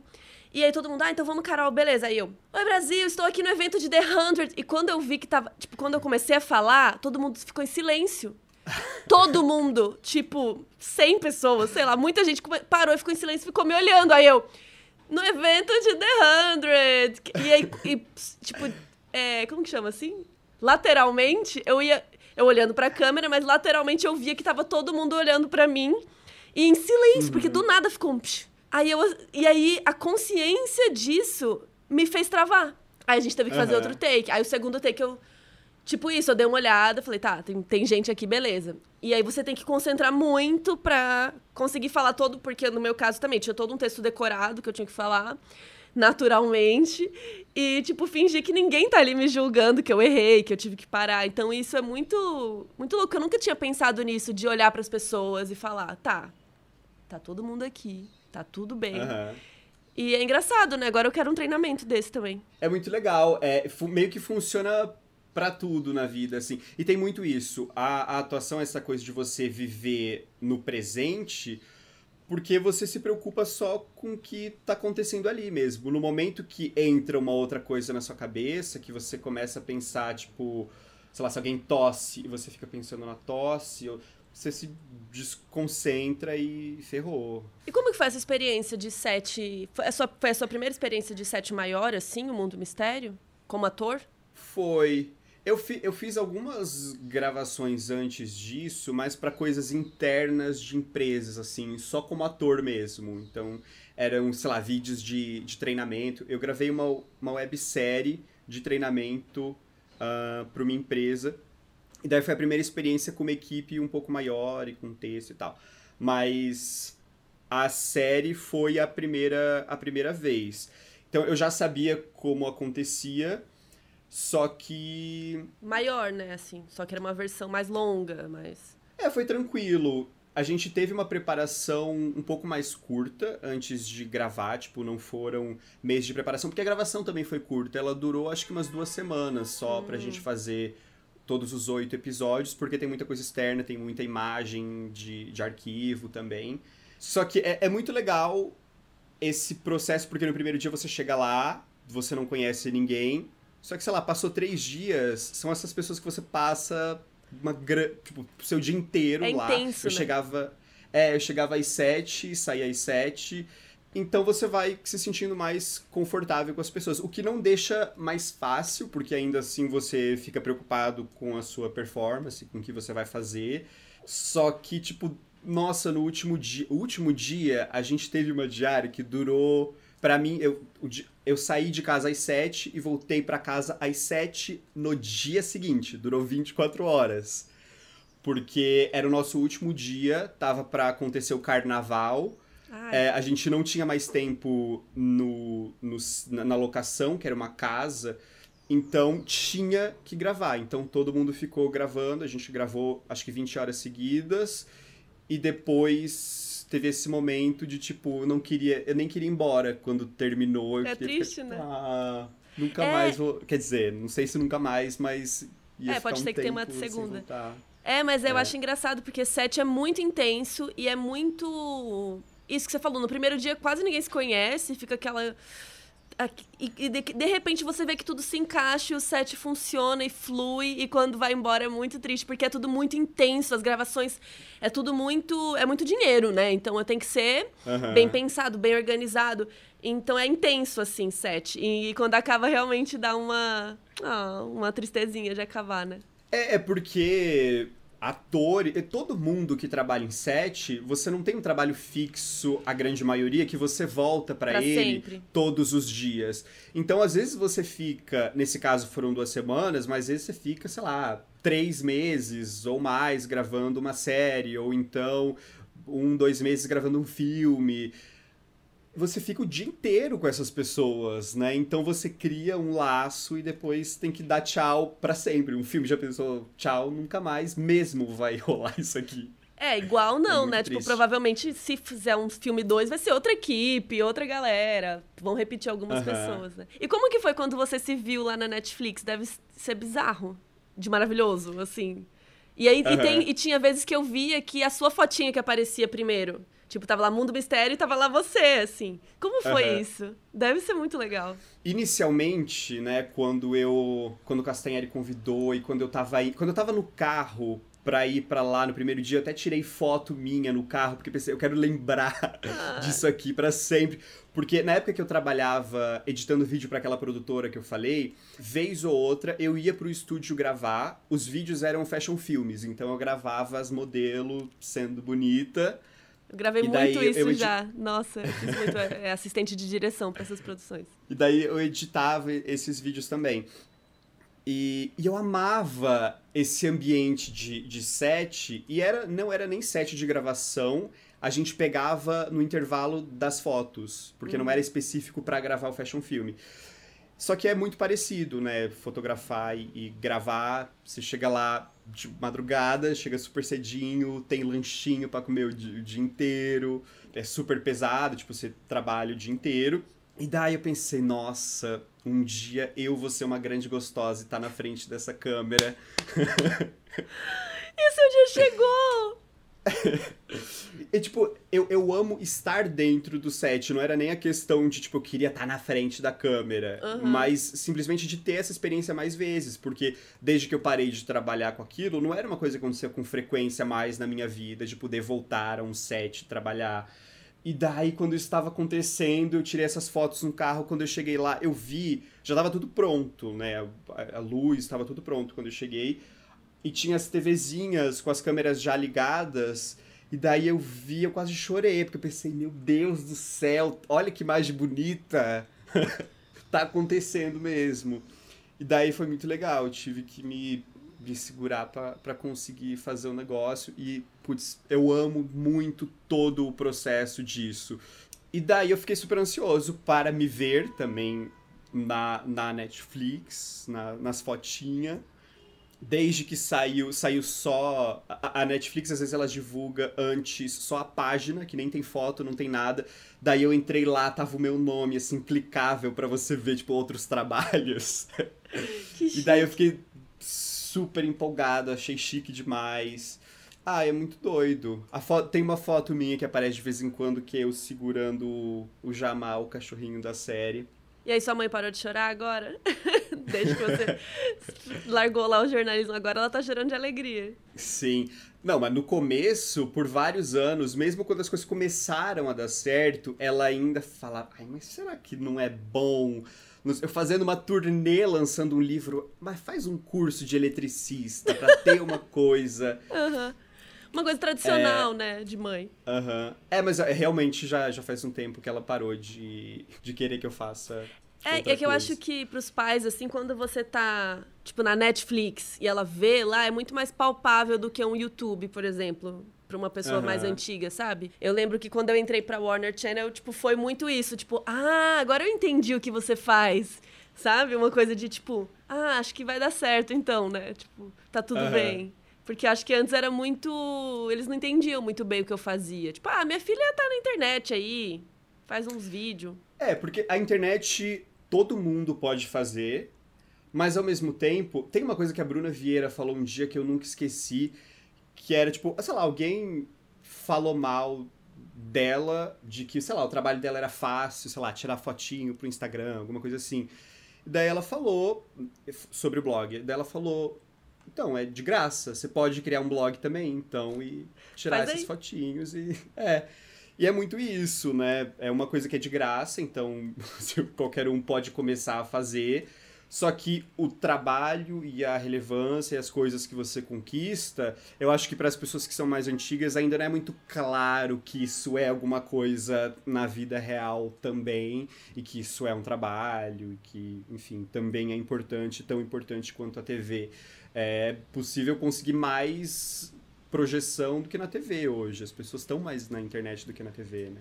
É, hoje em dia, muitas vezes, a, um youtuber é muito mais famoso do que uma atriz de uma novela, talvez, né? Dependendo. Uhum. Mas, e falando de futuro, que você falou que, que você começou a escrever e tal, pensando mais em outras coisas. Então, você tem vontade de escrever, talvez, para um roteiro de um longa?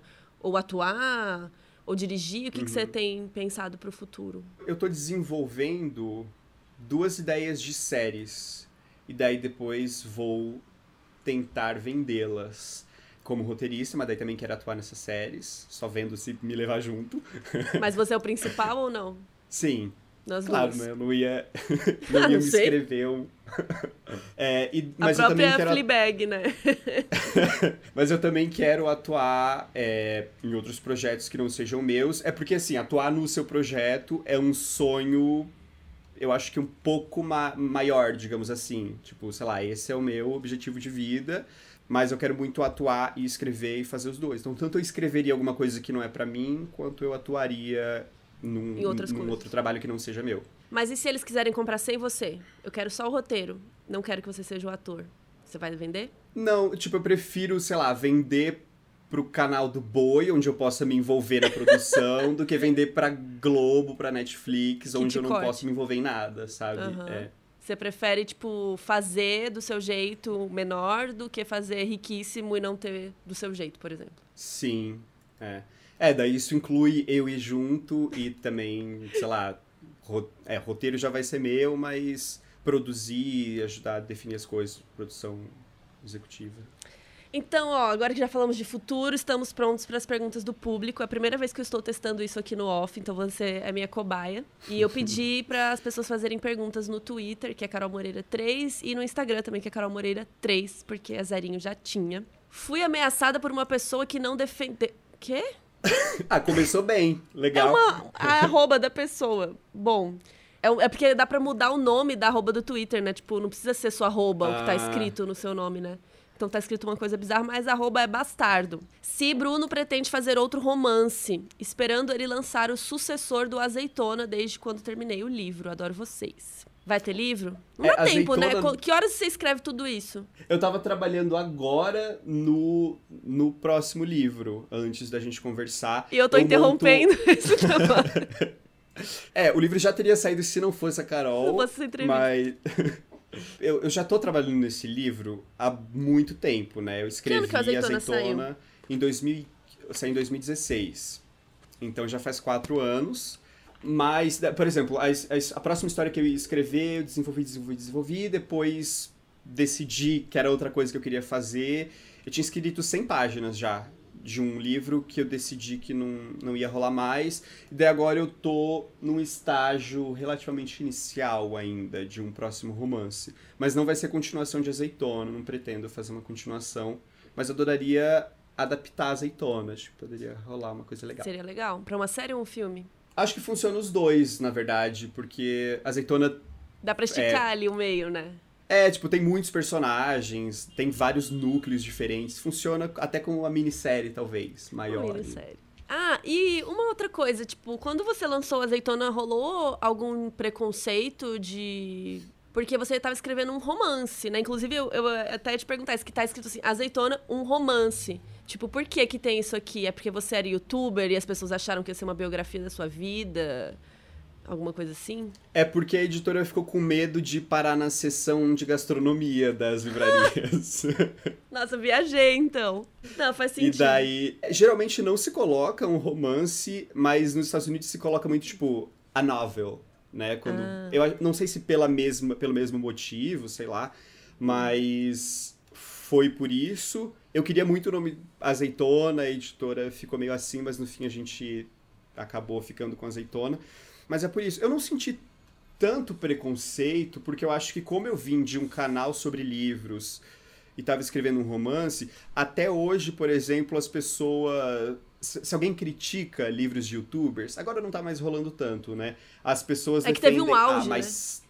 Teve a moda. É, mas tem o Bruno que escreveu um romance, não sei o quê. Então, tem isso. Tipo, eu não, não senti tanto hate por causa disso. Eu vou ler as arrobas, porque os nomes que vocês estão colocando nas negócios tá muito difícil. Zabelices. Como você é tão criativo? Não sei, sei menina. Não menina, sei Zabelices. é, muita gente perguntou disso agora, eu tô vendo. É, você então, faz alguma coisa para cê... tipo, se inspirar, sei lá? Não muito. Eu acho que é isso de, de ser muito observador de mim mesmo. Mesmo. É, do que eu falei para você, de ser essa pessoa que a cabeça funciona de uma forma mais rápido por conta de ter sido muito e sou ainda introspectivo. É, eu acho que talvez parte um pouco disso, mas tem uma coisa que acontece quando você se condiciona, por exemplo, escrevo roteiros, escrevo livros, você deixa a porteirinha das ideias abertas para quando vem alguma coisa você identifica e pega Já e anota. anota. Se eu não escrevesse isso, provavelmente ou eu nem veria as coisas passando ou elas não passariam, porque eu não ia usar nada, então meu cérebro não ia tentar catar nada. Então Sim. acho que é isso. É, eu acho que é, é, acho que é meio que como todo emprego assim, tipo, se você tá acostumado a, tipo, sei lá, revisar textos quando você está lendo um texto normal, você já vai estar tá revisando ele, tipo, naturalmente, né? Então, acho que também tem isso, que quando você escreve, principalmente como você trabalha com ficção e tal, é, você tem que estar, tá, né, reparando, né? O Daniel Rezende veio aqui, ele falou que ele ficou reparando todo o meu cenário, já criando um personagem na cabeça dele, porque isso serve de insumo para uma outra coisa depois, né? Que ele vai fazer, tipo, quando ele for fazer um filme que tem uma youtuber, talvez ele pense, ah, vou colocar umas luzinhas, que nem a Carol tinha, sabe? Então, o tempo uhum. todo você tá.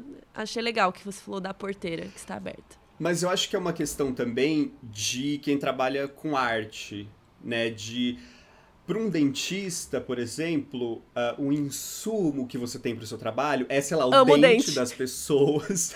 Amo fada. dente. Então, sei lá, é, um momento de alegria que você tem com a sua família, ou uma dor que você sente, desde que não seja dor de dente, ela não é uma coisa que você usa para o seu trabalho. Sim. Quando você fala de criar alguma coisa e de arte, tudo você usa para o seu trabalho. Então eu acho que acaba é a história da porteirinha, assim, né? Você é criativo porque você se condiciona a ver as coisas dessa forma. Eu acho que você se você precisa. põe numa posição aberta, de estar aberto Uhum. pra receber e pra estar, né, recebendo todas essas informações. O André Ávila perguntou, ele falou uma pergunta muito batida, mas queria saber como você lida com a pressão de ficar postando, que é uma parada que me incomoda muito e que eu tô bem saco cheio também dessa coisa do algoritmo e tipo da tem que ainda mais que eu falei das minhas coisas ser, às vezes ser muito quente, né? Ai, saiu dark, tem que falar de dark. Então isso me deu um burnout, assim, eu explodi. Você lida como com isso? Você tem, sente ou você tipo, ah, meu vídeo é cada tanto e foda-se. É, é pressão do algoritmo, eu acabo não sentindo tanto. Tem muitas pessoas que comentam nos vídeos reclamando, principalmente no YouTube. No Instagram gera uma conversa um pouco maior, mas no YouTube publica um vídeo, os comentários são só isso. Nossa, pensei que tinha morrido, nunca mais posto, não sei o que, não sei o que. Pensei que tinha morrido. Porque eu publico com uma, com uma distância um pouco maior. Porque dá muito trabalho. É, mas querendo ou não, isso não me incomoda tanto. Me incomoda um pouco, mas é porque eu entendo também que parte de uma coisa fofa que é gostaria de te ver mais. Uhum. Então não é uma. Não são pessoas que me odeiam que estão comentando isso. Mas eu acho que existe uma pressão, talvez, interna de. Sei lá, será que eu não estou perdendo tempo? Será que eu não deveria estar fazendo mais coisas? E daí gera uma ansiedade constante na minha vida. Assim, faz pouco tempo que eu comecei a me organizar mais, de separar as coisas que eu posso fazer e aceitar as coisas que eu não posso fazer. Antes, é, eu tentava me organizar, não conseguia cumprir o que eu me propunha porque nunca era realista. Eu ficava muito ansioso, daí fazia menos ainda e virava esse círculo vicioso que me deixava muito ansioso 100% do tempo por causa do trabalho e afetava toda a minha vida. Eu me identifico daí- muito. Que eu, tipo, colocava umas agora- metas que nunca iam dar certo, sabe? Tipo, é óbvio que eu não vou conseguir. É, tipo, daí chegava segunda, era três horas da tarde, eu já não fiz o que eu tinha me proposto a fazer, eu já pensava, bom, ferrou a semana toda, não vai dar nada certo. O ano É. inteiro. E daí agora, eu tô montando sempre, toda semana, uma listinha em cada área das coisas que se eu fizer só isso, e isso não toma todo o tempo da minha vida, da minha semana, se eu fizer só isso, eu vou estar feliz. Isso me ajudou muito mais a estar menos ansioso e até conseguir produzir mais, eu acho. Porque eu sei que eu não vou trabalhar, talvez, numa ideia de roteiro da série que eu tô escrevendo essa semana, mas na semana que vem eu vou. É só que eu não consigo essa semana. É, metas mais realistas, né? Ó, o Jerônimo tá perguntando como foi a mudança de cidade e estado, de Santa Catarina pra cá, se passou por algum perrengue. Mas eu vou melhorar a pergunta do Jerônimo e vou perguntar qual foi o pior perrengue que você passou quando você mudou. Ou quando você, tipo, tava em São Paulo no começo, assim. Aconteceu. Ah, uma coisa Com que ficou- certeza aconteceu alguma coisa. Uma coisa que ficou muito marcada pra mim é que sempre que eu voltava pra São Paulo, quando eu ainda não morava aqui, eu tinha muito medo da cidade, né? De tipo de ser assaltado. Eu vim de uma cidade muito pequena, tava numa cidade na maior cidade do Brasil, então andava pela rua cagado de medo. Quando eu vim morar pra cá, levou um tempo, e eu acho que isso é natural, até eu começar a me sentir seguro. Eu ainda me cuido, mas eu já me sinto seguro. E daí, eu acho que foi no primeiro mês que eu tava morando em São Paulo, um homem foi baleado na porta do meu apartamento. E daí, sei lá, o dia seguinte eu fui ir no mercado comprar um, um pão e eu vi um, um negocinho de sanguinho assim seco no chão. E assim, ah, que Tipo, um pedacinho legal. que não foi limpo. É, Ai. e, enfim, não sei exatamente o que aconteceu. Eu, no dia seguinte, eu fui conversar com a, com a porteira do prédio pra saber, tipo, se alguém tinha falado. E ela falou, ah, às vezes foi acerto de conta, sei lá, mas não ouvi falar não. De tipo, ah, menino, Normal. saí essa semana já é o terceiro. E isso me deixou um pouco desesperado. Nossa, eu fiquei muito nervoso. Me deu um pouco mais de medo pra eu finalmente me acostumar com a cidade. E nunca, quer dizer, falei depois de um tempo pra minha mãe. Depois de uns dois anos morando em São Paulo, eu falei pra ela, mas eu não falei pra ela não pensar. Pra assustar. Putz, é. É, uma vez uma pessoa se jogou. Aí a gente não sabia se ela se jogou ou se ela caiu do meu prédio no, na escadaria, porque a escada era meio circular, assim, e tinha um buraco no meio, sabe? Hum, E aí, um dia de manhã, uma confusão, tinha polícia, não sei o quê. Daí eu fui falar com o porteiro isso também, tipo, o que que tá acontecendo e tal. Aí, então, fulano caiu aí, a gente não sabe se caiu, se se jogou da escada. E eu vivia fazendo exercício na escada, sabe? De subir escada pra malhar Aham. e tal, pra perder caloria. Aí eu nunca mais fiz nada na escada, porque eu fiquei, tipo... E ainda tinha um boato que, que a pessoa tinha se arrastado um pouco, então o sangue ficava, tipo, meio que arrastando, assim. E aí, tipo, eu falei, nunca mais Nossa. vou na escada. É meio assustador mesmo. E agora ficou um climão. Não, e onde eu morava, dava pra ver o edifício Joelma. Também era Ah, um que tem uns mitos, né? gostoso. Uma lenda. Mesmo sem a lenda, já é um lugar super triste pra você tá perto, assim, sei lá. Mas tem o negócio do- dos fantasmas, eu acho, não sei. É, não, não manjo. Ó, o Porta Gótica tá perguntando: qual foi a coisa mais louca que você já fez depois de pensar, só se vive uma vez? Nossa. Será que foi o karaokê aquele dia? Putz, não sei se eu tenho tantos momentos YOLO. YOLO. É, basicamente minha um YOLO. You only live once. Ah, nossa! Lembrei, aconteceu esse ano. Esse ano! É, eu viajei começo do ano pra, pra Europa. E daí, diferente da vez que eu fui com a minha mãe ano passado, foi a primeira vez que eu tinha ido com a minha mãe, agora essa foi a segunda vez. Quando eu fui com a minha mãe, a gente não saiu à noite, né? A gente fazia os rolês de dia, e daí à noite eu nunca nem cheguei a sair sozinho nem nada, porque eu não tinha forças, eu fiquei muito cansado. Mas daí dessa vez eu falei, eu quero ir numa festa em cada uma das cidades. Legal. A gente foi. Eu fui com a Bel, com, com o Matheus, Bel do, que fazia o Modus também. Da Rodrigues. É. Isso.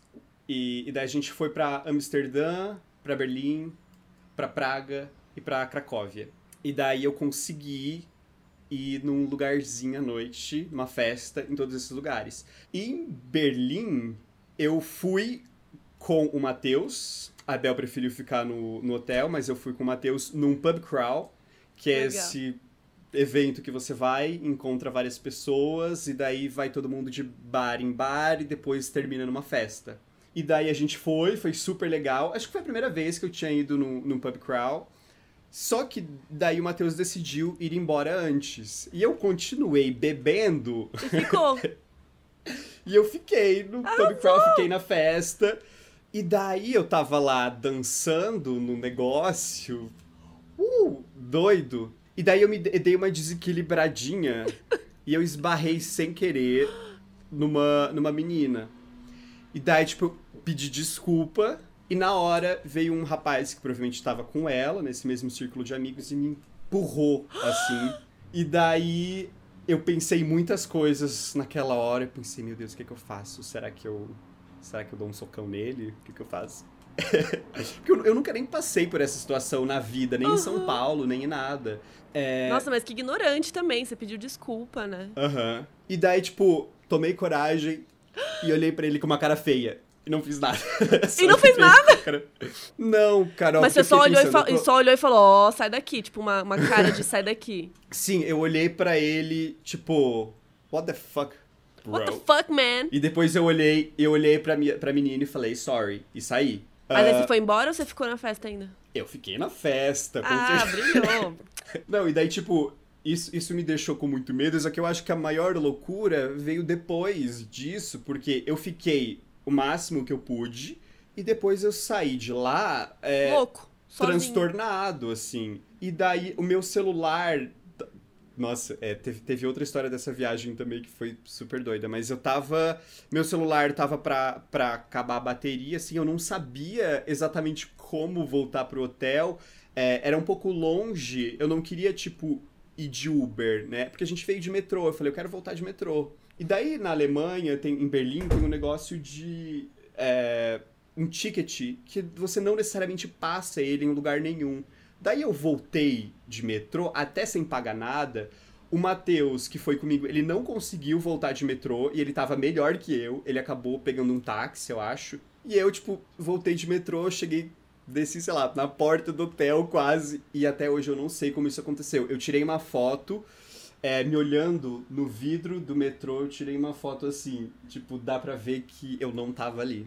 Era Jesus que pegou na minha mão e me levou até o hotel. E daí, nessa, só pra complementar, nessa mesma viagem, eu acho que foi em Praga, não sei, que é dessa vez eu também fiquei bem doido. E daí eu fui, eu tava com muita fome, daí eu passei num lugar a, a bateria do meu celular acabou no momento que eu pedi o Uber, consegui pegar, só que eu passei no mercado para comprar comida.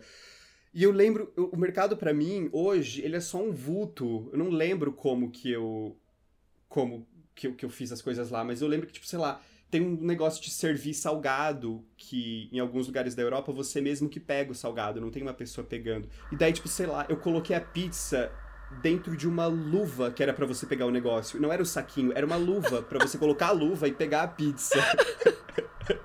Daí, tipo, eu levei a minha pizzinha com a, com a, dentro de uma luva para pagar no caixa e comprei um monte de doce, um monte de comida. E daí saí pelas ruas para tentar, tipo, pra pedir o meu Uber e voltei para casa também. Deus Perrengue sabe chique. lá como. É. Uma vez eu saí de uma balada bêbada sozinha também em Londres. E, e em Londres é tudo ao contrário, aquela porra. Porque a, a, é mão inglesa. E aí, pra eu ir Uhum. embora, bêbada, eu queria pegar o ônibus também, porque a gente nunca quer pegar Uber porque é em euro, é caro pra caralho. E é, é muito perrengue chique essa história, tá, gente? Não, não, não, não pensem que é tipo, ai, coitada, não é isso.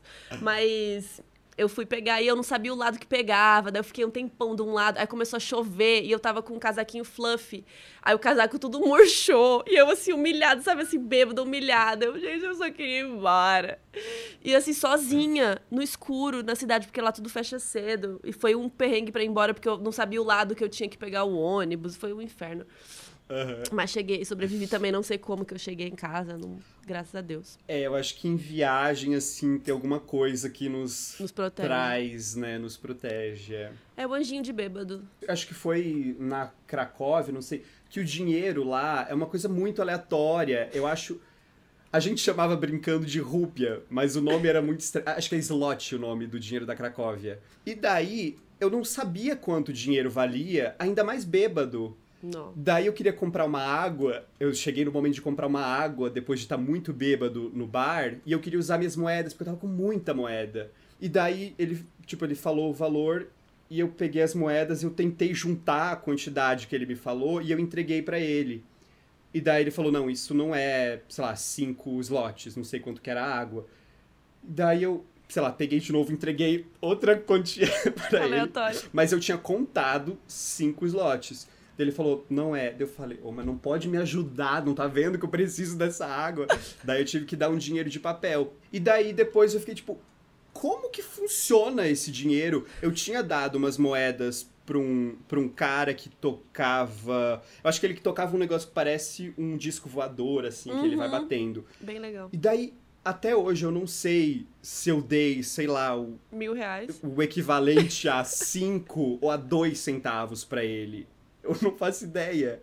E daí a gente foi depois comprar é, um negócio que, que vende lá, que é tipo uma casquinha. É, eu não sei se estou confundindo a cidade, talvez tenha sido em Praga. Que é um- tipo uma casquinha, só que ela é um pão ao redor, é tipo um sonho ao redor, frito, e dentro vai sorvete, é muito gostoso. E daí a gente foi comprar uma água e a gente foi tentar com um slot. Porque a gente não sabia se era um centavo de slot era um slot. E daí a gente entregou, tipo, um, um slot e veio a esperando. água. E daí, tipo, eu não entendi mais o que, que aconteceu. Porque então, se um slot é um slot, o que, que é um centavo de slot? Tem moeda pra isso? Eu não sei. Porque o dinheiro lá é meio desvalorizado, assim, acho que é mais que o nosso, não sei. É confuso mesmo. Ó, a Thalita Easy perguntou. Essa pergunta é muito boa. O espirro da introdução do canal é seu? Ou você pegou de um banco de. Bela falou banco de sons de espirro, mas eu.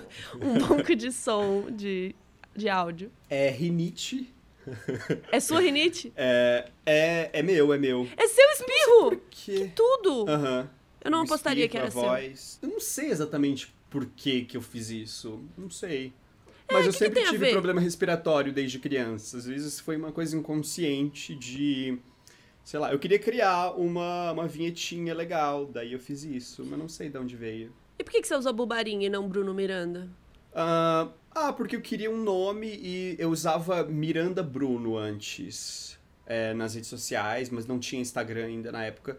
E daí quando eu fui criar o canal mesmo de, de canal no YouTube, foi quando eu fiz a troca. E daí eu escolhi esse nome, Bubarim, é o nome que a minha irmã me chamava quando eu era pequeno, Bubarinho. E daí Oh. virou Bubarim. Só que daí eu tô, tô querendo reverter agora. Eu não sei ainda se eu vou fazer isso, mas é porque eu queria focar mais no meu nome mesmo. Porque, sei lá, me incomoda um pouco quando as pessoas me chamam de Bubarim, tipo, em outras coisas de trabalho, porque eu tento, desde que eu lancei o livro Bruno Miranda, e Pra ser E mais profissional, fazer, mas- assim. não para ser profissional, é pra focar num nome só, sabe? Numa, Ah, porque fica uma confuso. marca só, é. Muitos nomes.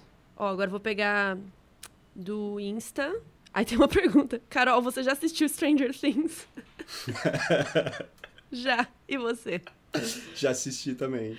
Ah, quais são os seus livros e filmes favoritos? Com certeza você leu Harry Nossa, Potter. eu acho muito difícil. Sim, li Harry Potter. É, eu fiz um vídeo sobre isso, né? Sobre você, tipo, ter as suas coisas favoritas, que você quer que sejam coisas muito inteligentes, mas Ah, sim. acaba acaba nem sempre sendo o caso.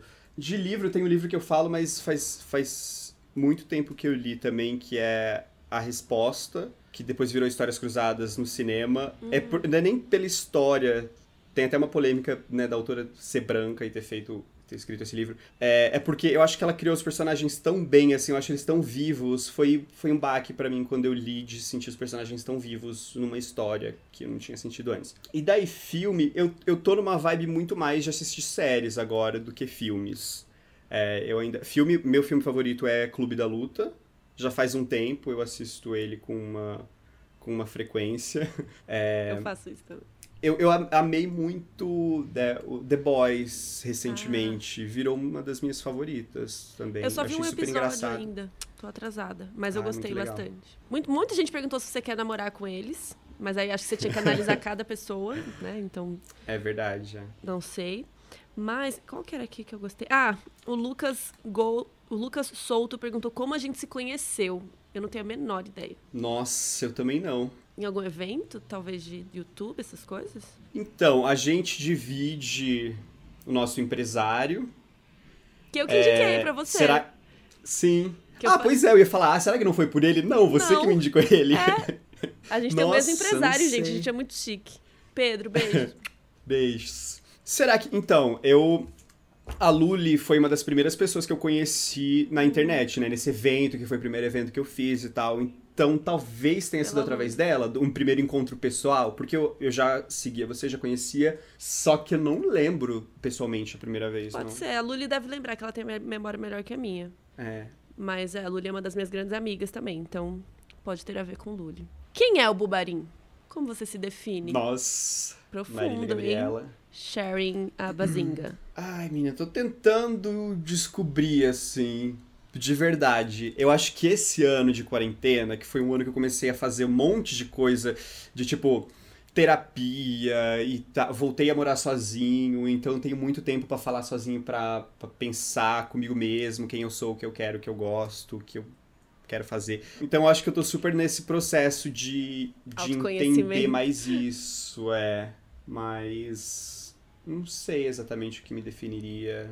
Difícil Eu essa pergunta. É, uma coisa, uma coisa que eu tava pensando é que eu tento. ser- É muito clichê isso, mas eu vou tentar explicar. Eu tento ser uma pessoa boa. De tipo. Pra mim, o que me atrai muito numa pessoa quando ela.